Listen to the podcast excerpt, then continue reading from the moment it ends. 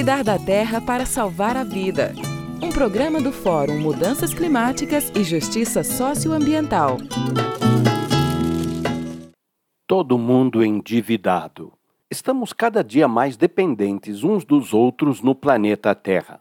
Um dos maiores geógrafos do mundo, David Harvey, passou para a gente a informação de que o Fundo Monetário Internacional dividiu a soma das dívidas de todos os países por toda a população mundial e chegou a um resultado assustador. Cada criança já nasce devendo 86 mil dólares.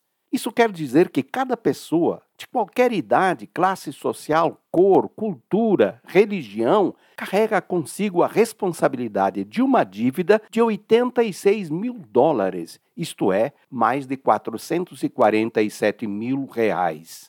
Como é que eu tenho essa dívida se nunca tomei empréstimo em dólares? Será que alguém passou sua dívida para o meu nome? E eu devo pagar essa dívida?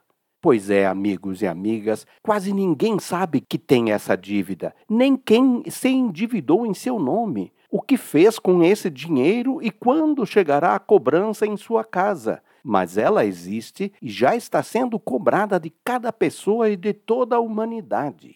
Quem endivida todo mundo são os governantes, e a finalidade deveria ser a promoção de iniciativas em favor dos direitos de todas as pessoas, como essa prática existe há mais tempo, parte importante desses empréstimos é usada para pagar juros de dívidas anteriores, e o resto complementa o que é destinado pelo orçamento público em favor de cada direito, como, por exemplo, a educação, a saúde, a casa, a comida, o trabalho, a segurança, a justiça.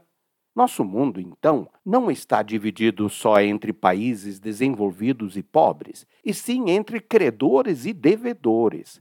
Como os credores são os poucos que controlam a riqueza, usam o endividamento geral como uma das fontes de aumento de sua riqueza via juros e como cabresto para sua dominação mundial, não se importando que muita gente morra na miséria e que o planeta esteja no caminho do inferno climático. Precisamos descobrir jeitos de controlar esse endividamento e o uso que é feito dele.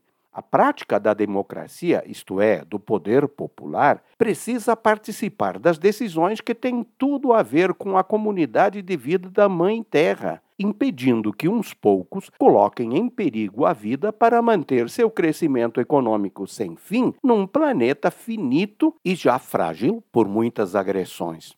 Ivo Poleto, do Fórum Mudanças Climáticas e Justiça Socioambiental.